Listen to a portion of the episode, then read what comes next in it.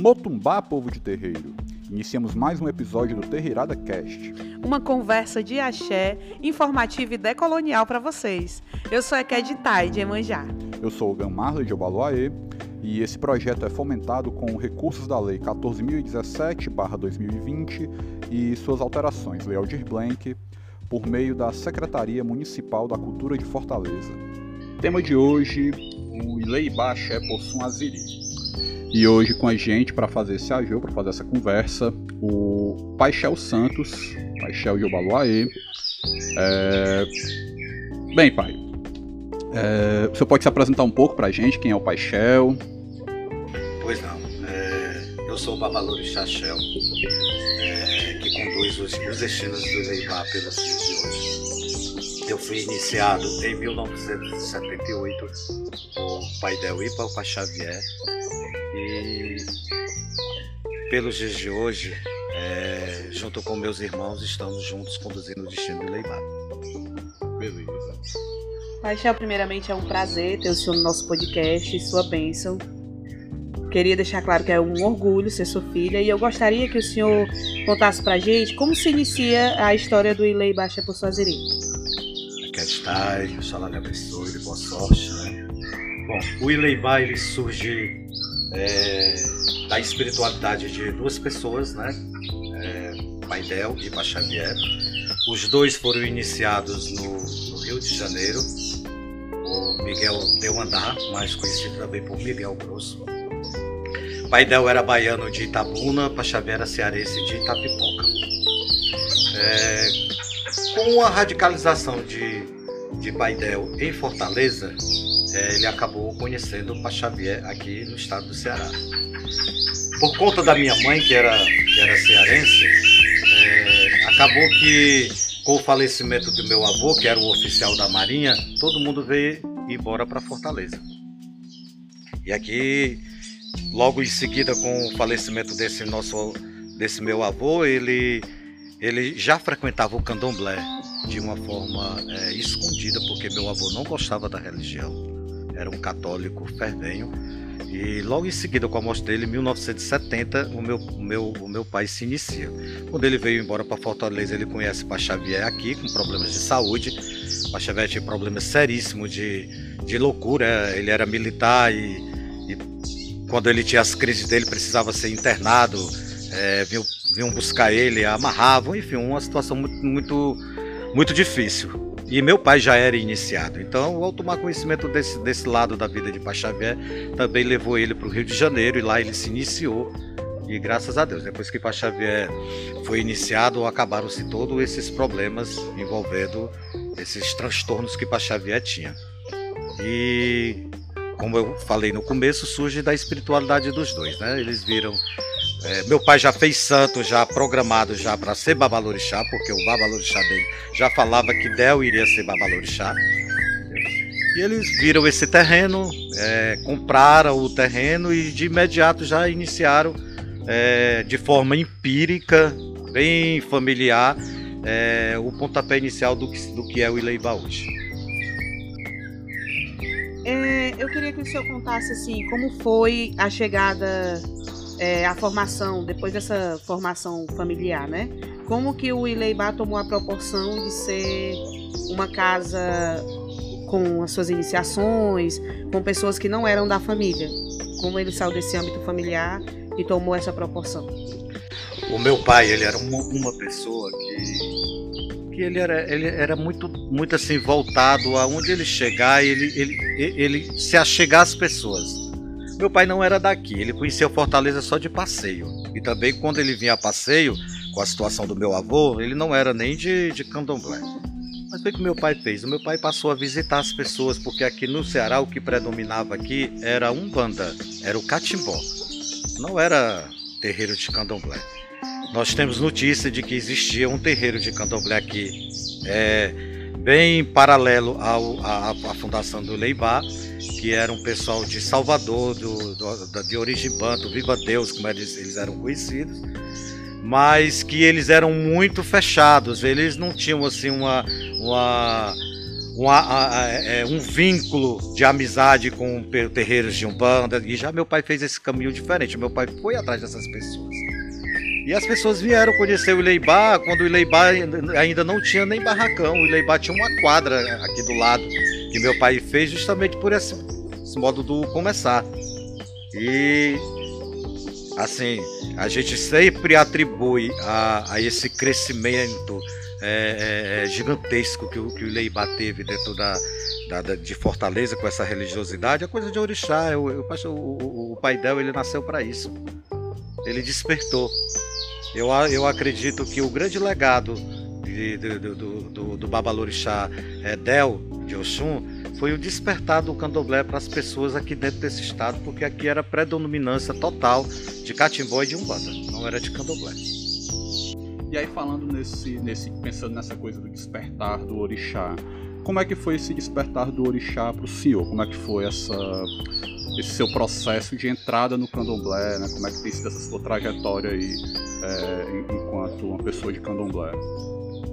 Bom, é, eu nasci no ano de 1969 e eu, tenho, eu, eu, eu já tenho uma peculiaridade com minha, comigo e meu pai já com o meu nascimento. E veja bem, é, eu nasci em 1969, nesse mesmo ano, é, eu nasci em junho, e quando é em novembro, meu avô falece, que era o que não gostava de candomblé. 69. Então, em 69, é, eu, eu, eu, eu, fui diagnosticado com, com, com poliomielite.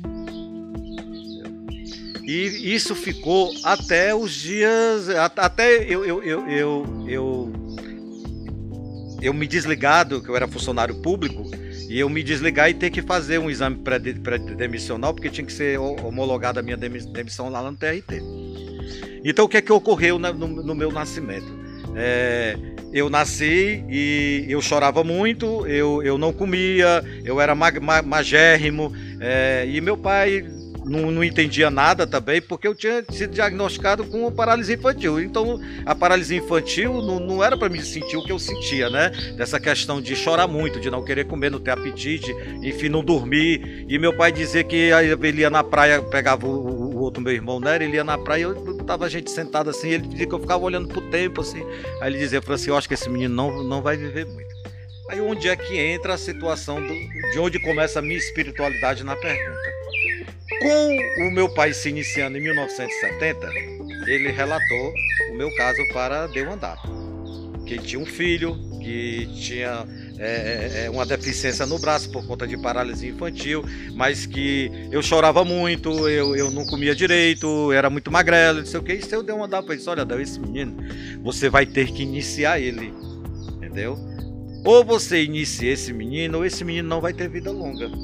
Ele, a, a morte rodeia esse menino. Falando no, no, linguajar de hoje, né? Não foi assim que meu pai me relatou. Ele apenas disse que eu dei um andar disse que era para me iniciar.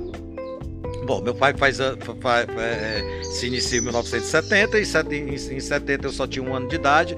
Aí vem a situação que foi é, a, a, fundação do Ileibá e eu comecei a, e eu já mesmo depois de ter sido curado da suposta é, é poliomielite, que eu não tive poliomielite, na verdade, o que aconteceu comigo foi um deslocamento no meu ombro, no ato do meu nascimento. Como em 1969 era a febre da, da, da poliomielite no Brasil, eles me diagnosticaram com aquilo. Então, era, um, era, um, era uma criança com o braço deslocado, sendo pego toda hora para tomar banho, ou para dar, ou, ou dar um carinho, ou para dar um afago, e aquilo ma magoando direto. Você imagina uma criança recém-nascido, um problema desse. É só você colocar a gente, nós adultos, nós aqui. Se nós deslocar o braço, se a gente não for pro médico, pro médico botar no lugar, ou ter que engessar a gente, a gente não, não almoça, enfim, é muita dor. Então o que é, o que, é que ocorre? É, depois disso eu comecei a ter problemas de desmaio. Né? Meu pai disse que eu ficava dentro da rede, ele já estava iniciado. E quando ele olhava, eu estava como se eu estivesse convulsionando. Daqui a pouco eu ficava bem. Depois foi desmaio de estar sentado e, e, de repente ter vontade de cair. Como eu tenho a memória disso de talvez uns 4 anos de idade, eu sentado num murinho de numa casa que nós morávamos em outro bairro antes de, de, de, vir morar aqui. E eu caí, eu tenho uma cicatriz aqui na minha testa que foi dessa, dessas quedas. Enfim. E ficou sempre esse, esse diagnóstico de, de fazer, de eu me iniciar. Seu Deu Andar veio a Fortaleza, é, fazer uma visita aqui em casa. Ele passou aqui, eu acho, eu acredito que foi um mês que ele passou aqui. Ele fez jogo para todos os filhos daqui de casa, os do, tanto os do pai Del como os, os do Pai Xavier. E ele repetiu a mesma coisa: esse menino aqui, é de Almolu, você vai ter que fazer o santo desse menino. Entendeu? Aí nesse intervalo entre o nascimento e, e, e ser iniciado, eu só vivia de acidente. Eu tenho esse braço aqui que, que com, foi, foi quebrado de uma forma boba, brinca, com brincadeiras com Nery, entendeu? Eu tenho o mesmo braço aqui também que foi dobrado para um lado e para o outro. E uma perna que eu passei oito meses com gesso na perna, que quando eu tirei esse gesso, a minha perna estava toda fininha. Eu tive que reaprender a andar, entendeu? Aí foi quando meu pai foi e me iniciou entendeu? Por essa questão e graças a Deus, depois que eu fui iniciado, esses terrores, essas coisas é, sumiram da minha vida. Para finalizar a questão do meu braço, quando eu fui ser demitido, que eu fui que eu pedi demissão num PDV, que eu fui, que eu fui ao me apresentar ao médico, o médico perguntou o que era o, o, o que era que tinha ocorrido nesse meu braço e eu fui disse para ele que tinha tido paralisia infantil. Ele disse não, isso aí não é paralisia infantil. É, eu não sou ortopedista, mas eu vou mandar você por ortopedia, eu quero radiografar isso aí, porque eu vou constar isso aqui no seu, seu lado de demissão. Mas isso aí não é, é qualquer coisa, menos isso. E quando eu retornei com ele com a, a radiografia, ele mostrou: olha, isso aqui foi no seu nascimento. Puxaram, quando lhe puxaram, romperam o seu ombro e não atentaram a isso. Eu não sei como é que você sobreviveu. Eu não sei, porque isso, isso dói demais. E numa criança que não podia expressar nada, é irreversível, mas é só para constar aqui que você não teve. Ou seja, o meu pai e a minha mãe morreram pensando que eu tinha tido um filho que tinha tido paralisia infantil. Eu nem tive. E a iniciação do senhor ocorreu. Quantos anos o senhor tinha? Eu tinha oito anos de idade.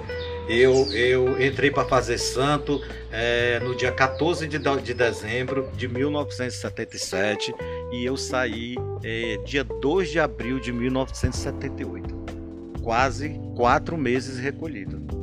Entendeu? Quase quatro meses. Meu certo. pai tinha uma coisa que ele falava assim: entrou para dentro do rocó, só sai se santo pegar. Só sai se santo pegar. E nesse santo vai pegar, o tempo foi passando, várias coisas aconteceram ali dentro. Mas eu passei esses quatro meses lá. E como foi o desenvolver do senhor, assim, da, da sua espiritualidade no candomblé? Depois que o senhor se iniciou, como foi a vivência do senhor? Porque era sua casa e sua casa de, de santo, né? Sua, sua casa e seu Ileaxé. Como que deu a adolescência do senhor durante essa. Bom, eu, eu, eu, eu logo por ter sido iniciado muito novo, gente nova aprende muita coisa. Então aqui tinha, tem os procedimentos internos de axé, de iniciações, que são eram os engorossis que a gente canta por causa da nação banto que existia aqui dentro da nossa casa, é, os, os, os andróis que são os cânticos de jeje, como tem no Queto Lé, também tem no Angola o, o, os engorossis e tem os andróis também no, da, da nação jeje que também era cultuada aqui.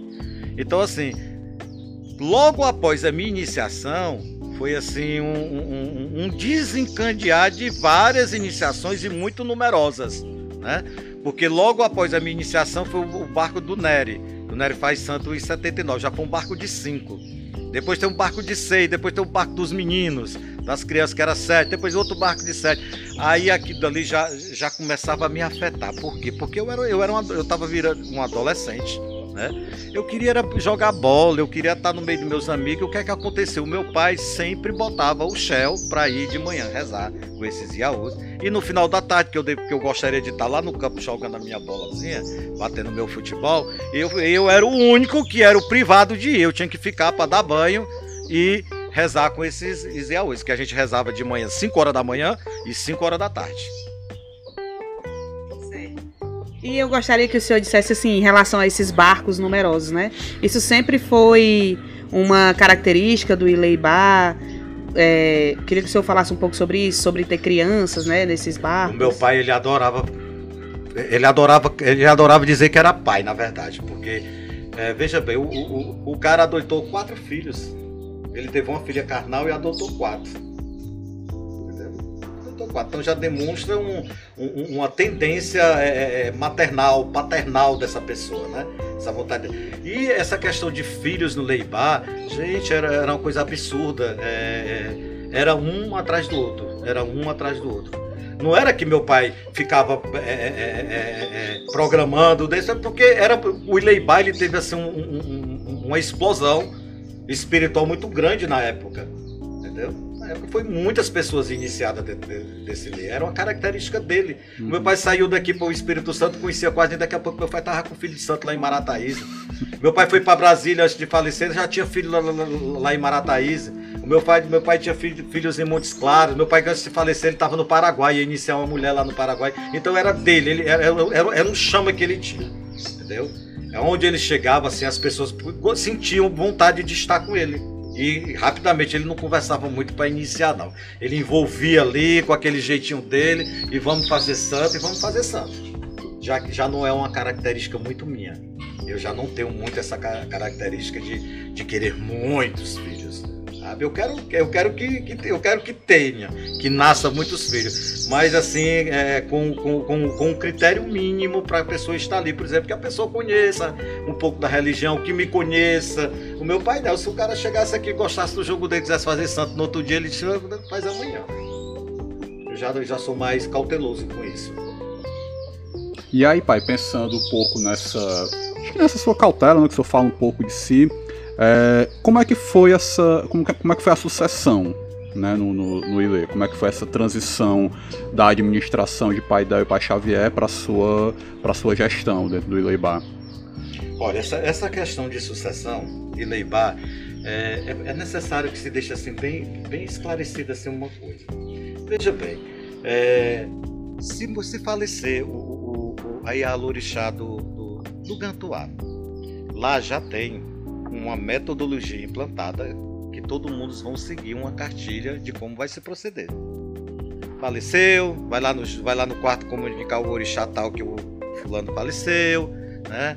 Aí prepara a casa para receber, ali já deu o axexê de, de, com, com, com, sete dias, no, no, no, dia seguinte já inicia um processo, ou seja, é uma casa que já está bem constituída até por causa por conta dos anos, né? O Ileibá, o que, é o que é que ocorre com o Ileibá? O Ileibá ele vem da casa de seu Miguel Grosso, no Rio de Janeiro.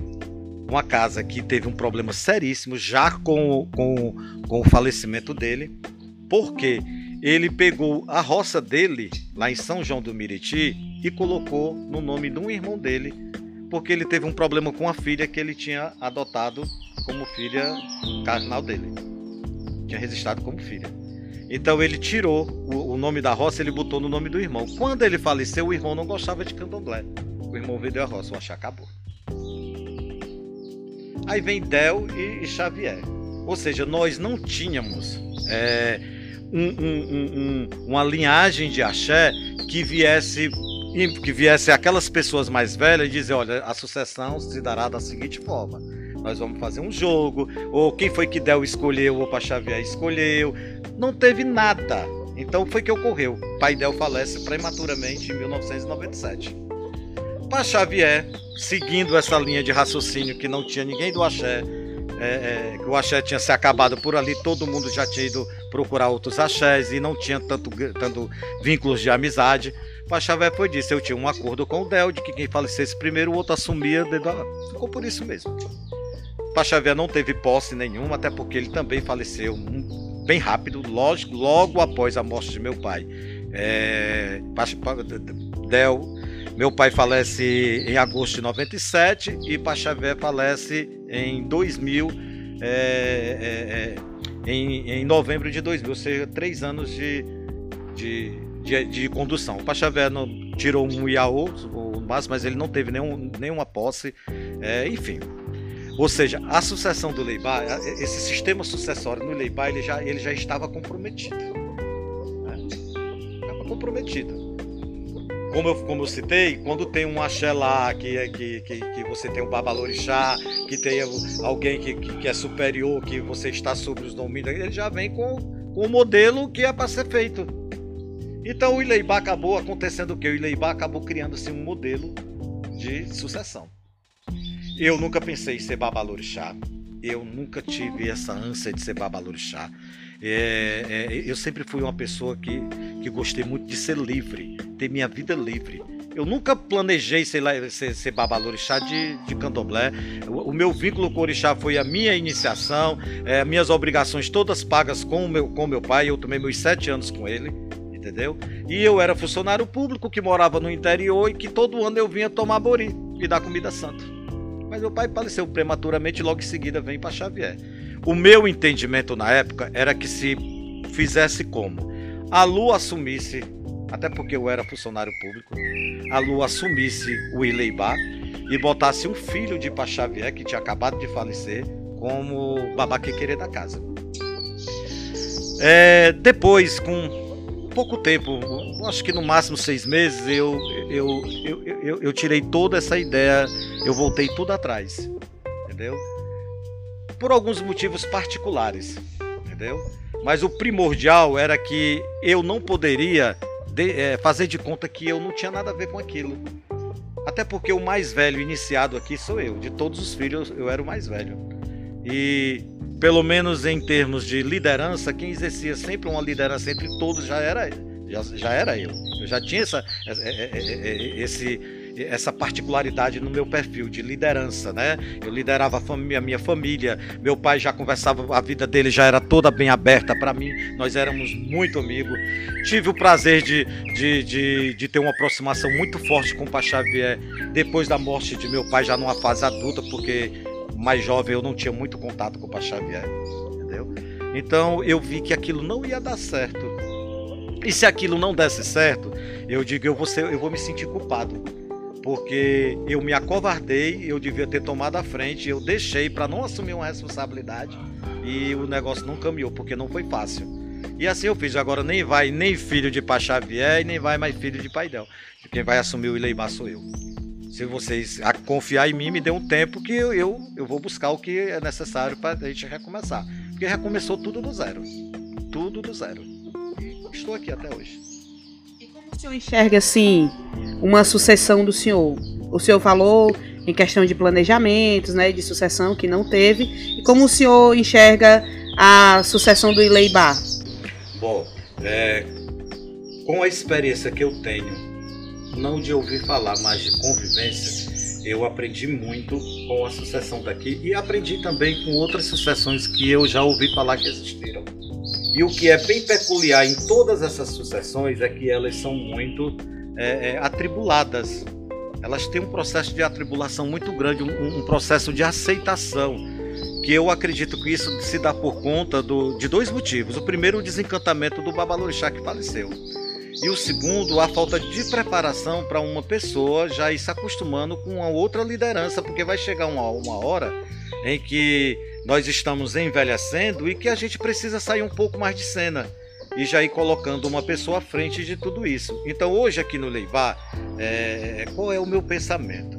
Eu não quero é, é, ser crítico com sucessões antigas, Deus me perdoe disso, que eu respeito demais as tradições. Eu não quero ser crítico com, com sucessões modernas, que no caso também seria a minha, né? É, porque é, não nem convém que o mais importante no Ileaxé é que ele tenha continuidade. O que não pode faltar numa sucessão é espiritualidade. A pessoa que vai assumir aquilo dali, ela tem que ter espiritualidade. Se for só com a vontade, ela vai, ela vai galgar alguma coisa, mas ela não vai chegar no objetivo final. Então assim, eu sou muito grato de ter dado tudo certo. Mas eu, por exemplo, eu não vou, eu não vou aguardar o inesperado e nem vou planejar que eu vou viver realmente 100 anos, que é o que eu calculo, entendeu? Pode ser que eu diminua uns dois ou três anos aí. Então, assim, o Ileibá, quando o Paixão falecer, eu já conversei com vocês, que são meus filhos de santo. Eu já disse como é que é o procedimento, o que é que vai fazer comigo. Não precisa ninguém sabe? É, é, o candomblé tem uma coisa com, com, com, com, com os segredos que aterrorizam as pessoas, quando as coisas de orixá elas são bem mais simples do que tentam se vender. Então você já sabe o que é que vai acontecer aqui, como devo fazer. Procura uma pessoa para vir cuidar dessa parte de axexê que nós não temos conhecimento de axexê, porque eu quero meus axexê, porque eu tomei todas as minhas, minhas obrigações. Eu quero que seja prestado conta de toda a minha espiritualidade dentro do axé. Então assim, é dito, não vai ter jogo no Ileibar, não existirá jogo com a, a próxima sucessão que será minha, entendeu? Quem assume o Leibá é minha irmã, a Lu, a Yaki querer da casa. É, eu acredito que eu vou primeiro do que ela, porque cronologicamente eu sou mais velho do que ela, três anos, entendeu? E ela deva assumir e ela vai fazer a transição para o meu filho. Meu filho fez santo para assumir o Ileibá. Todo mundo aqui sabe disso. Ela tem consciência disso, o meu irmão Nery tem consciência disso, e muitas pessoas já do Ilê, os iniciados, todos têm consciência de que o Lázaro fez santo para me suceder. É um prazer, seria um prazer enorme para mim que seja ele. Tá? Ou que fosse uma, a minha filha, que eu tenho uma filha carnal que vai que precisa fazer santo, que ela vai fazer santo. Entendeu? Se ele não quiser, ninguém. Agora sim, também com a, com a restrição a tudo isso aí que eu estou falando. Ele não é obrigado. Ele pode dizer, olha, eu não quero, muito grato ao Mulu, é, é, a vontade do meu pai, mas não, não é isso que eu quero para minha vida, era a vontade dele, mas não é a minha, entendeu? Acabar com esse mito. Então, o candomblé tem que tirar mito do meio. Ninguém é obrigado a nada. Se o, se o Lázaro não tiver nenhum interesse, que eu acredito que vai ter, eu confio muito que vai, que vai ter, a gente fala assim para deixar registrado. Eu tenho outra filha, minha filha carnal, entendeu? A Laira chama ela para conversar, ver o que é que ela fala. Se for o caso, inicia ela, senta ela na cadeira, não tem problema nenhum. Ela não precisa passar 10 anos para tomar obrigação de ser o quê, de ser o que. Ela faz santo e já senta na cadeira. Entendeu? Bom, vamos para pior das hipóteses que nenhum dos meus filhos carnais, entendeu? Que não, não queiram essa missão por algum motivo pessoal, social, seja lá o que for, entrega o axé, vai buscar agora na minha sucessão de, de, de, de, de quem é mais velho na casa. Ah, encontramos pessoas mais velhas, nós temos aí pessoas que acompanhou o Paixão, velhas de santo, tal, tal do axé, bom e velha aqui dentro do axé. Vamos ver quem quis exercer liderança, quem que exerce liderança, quem que adquiriu os conhecimentos do que, do que nós, praticamos, nós praticamos aqui e vão lá, faz lá e bota essa pessoa lá para assumir. Não tem negócio de consanguinidade.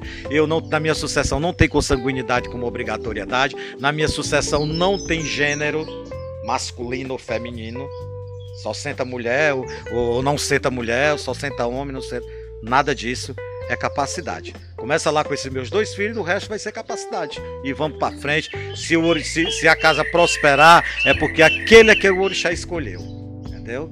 Mas depois que a pessoa fez o efeito, que é para depois não dizer que a pessoa que está à frente não deu certo, foi porque o orixá não, não quis. Acabar com isso. Isso é mito. Isso é mito.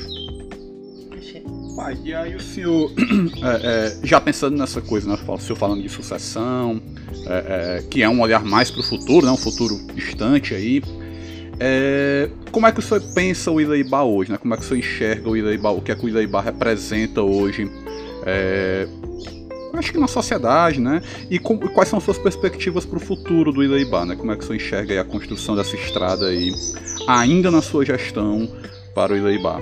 É, talvez hoje, hoje não, não se tenha noção da dimensão, da importância do, de que, do que é o Ileibá. Eu falo assim, né, que as pessoas não reconhecem, não. A gente sabe que as pessoas têm um carinho muito enorme pelo Ileibá. Eu falo da grandiosidade, da proporção que isso ainda vai tomar daqui a, a mais anos. Entendeu? Porque quanto mais o tempo passa, mais essas instituições elas vão sendo valorizadas. Entendeu? Você imaginar um cara que, é de, que não é daqui de, de, Fortaleza, que não é de Umbanda, que não tinha amizade com ninguém, tipo meu pai, um baiano de Itabunda, que morava no Rio de Janeiro, vem para dentro de, de, Fortaleza e funda uma casa de candomblé. Entendeu? Num bairro simples, isso aqui era um interior.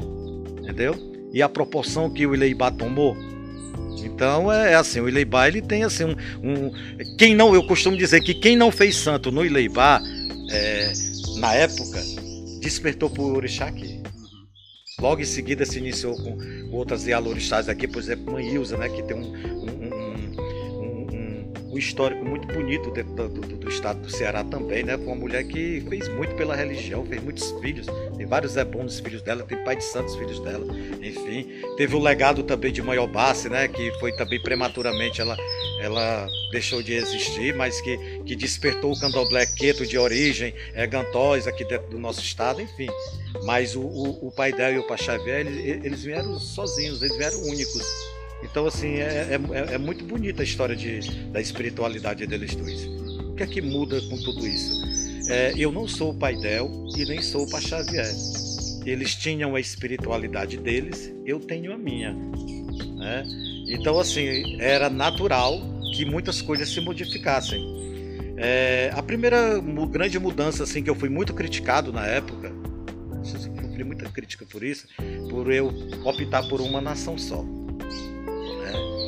Eu, eu, eu, eu, eu, sempre fui muito voltado a, a, a conversas é, é, esclarecedoras, voltado a isso. E assim, eu, eu comecei a ter, quando com a morte do meu pai, eu, eu, comecei a pensar na dimensão do que seria um candomblé de Queto, que seria um candomblé de Angola e um candomblé de Jeje. Eu, a primeira coisa que eu observei que, é, que era, era muita informação para uma pessoa só. Entendeu? Uma nação só já era muito. Entendeu? Então, assim, foi, foi, foi opção minha é, é, trocar isso. Eu, eu tive que, que, que, conversar com meus irmãos, porque eles não aceitavam muito essa ideia do, do, do, do, de optar por uma nação. Mas eu fui explicando, fui conversando, eu fui tentando fazer um desenho de como era praticado, que algumas práticas elas estavam é, misturadas em, em, em, energias diferentes, que é, é, é, deu certo até ali, mas que eu achava que dali para frente não iria mais dar certo. Comigo não iria dar certo, entendeu? Porque uma coisa foi, foi Pai Daí para Xavier trazer a espiritualidade deles para dentro de Fortaleza, onde não existia nada. Então tudo que eles faziam eram né? lindo, maravilhoso. Né? E já com, com, com a gestão do Paixel, o candomblé já, já, já, tinha passado por muita mudança dentro do estado do Ceará. Como eu falei, já tinham chegado aqui chás tradicionais, estava é, todo mundo em uma busca de um saber, de um conhecer, e eu também não podia ficar de fora, eu queria saber, eu queria conhecer. É, então eu optei por. É, foi uma das mudanças. É, e a, as outras coisas são particularidades pequenas que foram introduzidas aos poucos, que acabou dando certo. A questão de preceitos da casa, as iniciações longas que existiam dentro do Leibá, sabe? E outras questões também que não eram do Leibá, que foram introduzidas por mim dentro do Axé, que é a questão da, da, do, do Babalorixá, dele, dele enxergar o candomblé como, com, com, com, com uma visão progressista. O candomblé, na minha, eu tenho uma, eu tenho uma crítica muito grande eh, em cima do candomblé, que o candomblé ele replica muita coisa de senzala. Muita coisa do, do, do, do que aqueles negros passaram dentro daqueles calabouços, é, às vezes, é, por muitas vezes, até os dias de hoje, é replicado dentro das roças de candomblé. Entendeu? É, é, é, os filhos de santos amedrontados, é, não pode comer isso, não pode comer aquilo. Gente de Oxum não pode fazer isso, não pode não comer aquilo, não pode não sei o que, não pode, não pode. E, e a maioria dessas interdições, ela, elas são pautadas em, simplesmente no amedrontamento, porque não, não tem uma explicação lógica. Não tem uma explicação lógica. Então eu aboli isso do, do, do, do axé, do Ileibai, eu, eu não sou voltado a isso, eu sou, eu sou voltado à liberdade. Eu, eu, eu, eu, eu, eu, não gosto de, de amedrontamento, eu não gosto de julgamento, sabe? Eu, eu acredito muito naquilo que, que, que, que, que, que se respinga e, e se res, é, é, é, você consegue enxergar na vida das pessoas depois que elas se iniciam tá? Esses pormenores, eu não gosto de filho de santo muito nos meus pés, sabe? Toda hora tá ali com a Eni para falar comigo, não poder sentar. Tem casas que não aceitam um filho de santo e a ô, coisa de sentar na mesa com o babalorixá, tem que pedir permissão se ele deixar. É com a cabeça baixa. Não, eu não gosto disso não. Eu acho que tem a hora que todo mundo vai pro seu lugar. Vai todo mundo pro seu lugar. Mas fora disso, a gente pode ter um, um, um, um tratamento dentro da casa de candomblé mais humanizado mais humanizado. Tem casa de candomblé que se o babalorixá não sentar na mesa para comer, tá em função, o babalorixá não sentar para comer, ninguém pode comer antes dele. Uhum. Poxa, mas às vezes eu não tô afim de comer, velho. Eu não tô com vontade de comer. Aí eu vou obrigar todo mundo a ficar sem comer uma hora, duas horas. Gente, vamos comer. Vamos lá, bota a comida de vocês. É assim que eu. Eu não suporto o grito. Quem é filho de Santo do Leibá sabe disso, que eu não suporto o grito. Eu não, eu não suporto desrespeito com as pessoas Eu sou uma pessoa que adoro o diálogo. Eu levo a minha, a minha espiritualidade de uma forma bem tranquila. Eu não tenho problema de autoafirmação com o candomblé, tá? É, quando eu falo da autoafirmação, eu falo que parece assim que quando a pessoa é, os moldes antigos, né? Lógico que não são todos, né? Tem que deixar bem claro isso. Mas a gente observa muito que a pessoa parece assim que vira um, um, um rei é, do nada, simplesmente porque diz que é um babalorixá e gente. Eu, eu, eu não vou nem citar um, uma passagem de um babalorixá antigo falou para mim, porque as palavras que ele usou não vai soar bem aqui, deixar gravado, mas ele estava certinho quando ele falou. Babalorixá pensa que é muita coisa. Na verdade, gente, assim, só uma parte que eu posso falar é que, é que Babalorixá, é, ele falou assim primeiro, Xexé, você sabe o que é ser Babalorixá? Isso é um castigo que o orixá dá na vida da gente, pra gente ser babalorixá, pra gente. É uma, uma, peregrinação. Você vai viver de ouvir lamentação, você vai acolher e vai ser e, e, e vai receber ingratidão. É, você vai você vai perder seus horários de dormir por causa de pessoas. Você vai passar uma vida todinha acolhendo e acolhendo, e na hora que a pessoa se, por um motivo bobo que seja, você vai virar o satanás na vida dessa pessoa quando ela sair da sua casa. Então isso é, para mim, ser babalorixá é um castigo. E você ter que aguentar tudo aqui dali porque ele te paga mensalidade, ele toma obrigação contigo e tu vai ele vai te pagar para isso, para tu poder viver, entendeu? E outra frasezinha que ele colocou para mim que eu não vou nem citar aqui. Pronto. E vendo assim essa visão do senhor, né, bem progressista, como o senhor mesmo disse, é, nós temos alguns tópicos no Candomblé hoje que são muito comentados, que chegam a ser, como eu posso dizer, um tabu, é, que chegam a ser problematizados até. É, que até a gente vai é, conversar sobre isso no podcast também, mas eu queria saber como que o senhor enxerga qual a visão do Babalorixá Shell sobre a transexualidade no candomblé? Que é um, uma coisa bem recorrente, bem, como posso dizer, bem contemporânea, né? Um tabu que vem sendo desconstruído, mas eu queria saber a visão do senhor sobre esse assunto. Eu, eu, eu, eu vou tentar assim, ser breve com esse assunto para não romantizar muito. Tem uma coisa que, que, que, vem antes de tudo isso daí, é, é lá na Constituição né, onde já, já fala que, que as pessoas são livres, né, enfim, fala da religiosidade, né, que, que é um país laico, enfim. Gente, sabe o que é que eu vejo? É, é, é, que nós, nós seres humanos, nós somos muito egoístas. O candomblé, ele é uma religião de acolhimento. É, se nós formos observar, há, há uns 200 e poucos anos atrás de história do candomblé, o homem era proibido de ser sacerdote ele era proibido. As mulheres elas não aceitavam a figura masculina com sacerdócio. No máximo eles seriam ogãs. Alguém para cuidar ali da casa, para vigiar, mas babalorixá jamais. É, Joãozinho da Gomeia foi é um exemplo de, de, de, de, de abusos que ele sofreu, mas ele. ele... Ei, o cabecilha. É, mas ele não se deixou é, é, é, parar no tempo por conta disso. Porque veja bem, é, é, é, Joãozinho da Gomeia, ele era, ele era criticado por ser homossexual, ele era criticado por, por, por, por, por, alisar o cabelo com ferro quente. Um homem de orixá que pega o ferro quente e bota na cabeça e tal, mas ele, ele, ele não parou no tempo com isso ele, ele não se prendeu a isso, mas nós sabemos que há muitas tradições de, de lideranças religiosas do, do, do candomblé que, que, que tem restrição com, com a questão, é, principalmente dos trans hoje do candomblé. Né? É, o Babaluri Chachel, ele, ele, ele, como eu disse, eu não vou romantizar nada disso, eu vou tentar ser breve dizendo o quê? Que eu, eu, eu, não, eu não cultuo sexualidades aqui dentro do Ilê. Eu cultuo, o meu culto aqui, o meu cuidado é com pessoas. Essas pessoas já sofrem tanto. Essas pessoas já vêm de, de, de, de, de, um, de uma história tão dolorida familiar e depois ela passa também por uma situação que envolve a sociedade, que muitos deles nem chegam-se a, a, a entrar na sociedade é, propriamente dito. Muitos vão à prostituição por conta que tem que comer, porque já foram despejados de casa. Aí eles procuram o, o, o, o cristianismo, tem uma peculiaridade lá nos dogmas deles que eles não aceitam. É, não vou falar nem dos trans, já, já a questão da, da homossexualidade. Né? Aí se for pro, pro, pro, pros neopentecostais, aí pronto, aí vira outro terror na vida dele, porque vai ter que ser exorcizado porque ele tá com um demônio no, na vida dele. E o candomblé, que é a religião da liberdade, gente, cultua natureza, natureza vegetal, natureza humana. É, é, é, ter que criar agora algum tipo de, de critério para receber essas pessoas dentro de um espaço religioso de orixá. O orixá não quer saber disso.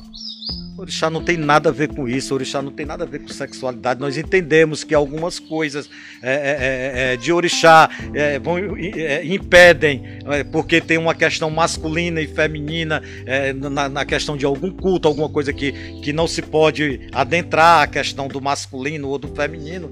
Mas não tem nada escrito lá nas palavras de Orumilá, nos versos de Orumilá, que fale que o trans não pode ser aceito como ele é ele já brigou com o mundo todo para ter a identidade dele é é, é, é, é, reconhecida. Aí agora ele vai ter que brigar por uma dentro de uma religiosidade. Não, Luleibá não vai ter isso. O meu pai já tinha quebrado esse tabu há muitos anos atrás. Ele tirou uma mulher é, é, é, de calça porque ela não usava saia. Entendeu? Meu pai tirou, na época foi muito criticado. Oxi. Depois tirou outra pessoa também, uma advogada também. Então, assim, isso já não vai ser é, nenhuma novidade no Leibá. E assim, no meu pensamento, eu não vou ter nenhum tipo. Aqui não, não terá nenhum constrangimento a questão da sexualidade de ninguém. E para finalizar, eu gostaria só que o senhor é, falasse alguma coisa é, que o senhor deseja para esse ano, né? Que a gente sabe que é um ano muito difícil, a gente vem aí de dois anos com pandemia Queria que o senhor deixasse algumas palavras é, referente a isso, para a gente finalizar esse papo tão cheio de axé. Pronto, o nosso papo cheio de axé, eu esqueci de, de terminar a colocação que o Marley colocou para qual era a minha perspectiva para o Leibá. Depois eu vou emendo com a sua resposta sua. Olha, o sonho do, do, do Babalô Xaxé hoje no Leibá é, é, é, que o Leibá ele, ele, ele, é algo garanta que ele, que ele não vai ser desinstituído, a questão física. Porque a espiritual eu tenho certeza que ela não vai, ninguém vai acabar. Né? Então, assim, nós estamos num, num processo de luta para em busca de, de, um reconhecimento do Estado, é, do município, é, pela, pelo espaço é, é da, da, religiosidade, é, de, de, religião é, afrodescendente aqui dentro do estado do Ceará, né, nós estamos entrando com um processo aí, é, já visando o processo de tombamento do Ilê. E o meu sonho é que antes de, de Elé do é, é, finalizar a minha missão aqui, eu, eu pelo menos isso esteja encaminhado. Eu vou, eu vou dormir muito feliz se isso estiver garantido. Porque o espaço é, é ficando garantido que ele nunca vai ter uma dissolução familiar, entendeu? Porque ele já vai pertencer a algo público que ninguém vai poder dissolver. Quem vai liderar vai surgir naturalmente. Não vai ter problema, vai ter briga. Vai ter briga. Eu que quero ser, entendeu? Porque eu acho que a pior fase do Leibá quem pegou foi o Paixão. Eu acredito que quem vier daqui para frente vai, vai, já vai pegar uma situação bem mais organizada do que o que o Babalorixaxel pegou. Porque o Babalorixaxel pegou um Ileibá sem estrutura nenhuma física, a não ser o barracão que é impecável, não precisa mexer. Sem filhos de santo para ajudar a fazer transição, o irmão de santo nenhum, entendeu? Foi tudo começado do zero. E eu acredito que quem assumir o Ibar depois do Paixão vai pegar pessoas comprometidas aqui, pessoas sábias, né? É, é, não soberbamente falando, o sábio que eu falo é de, do conhecimento do que se pratica dentro do Ileibar. E então vai pegar uma situação bem melhor do que a, do que a minha, entendeu?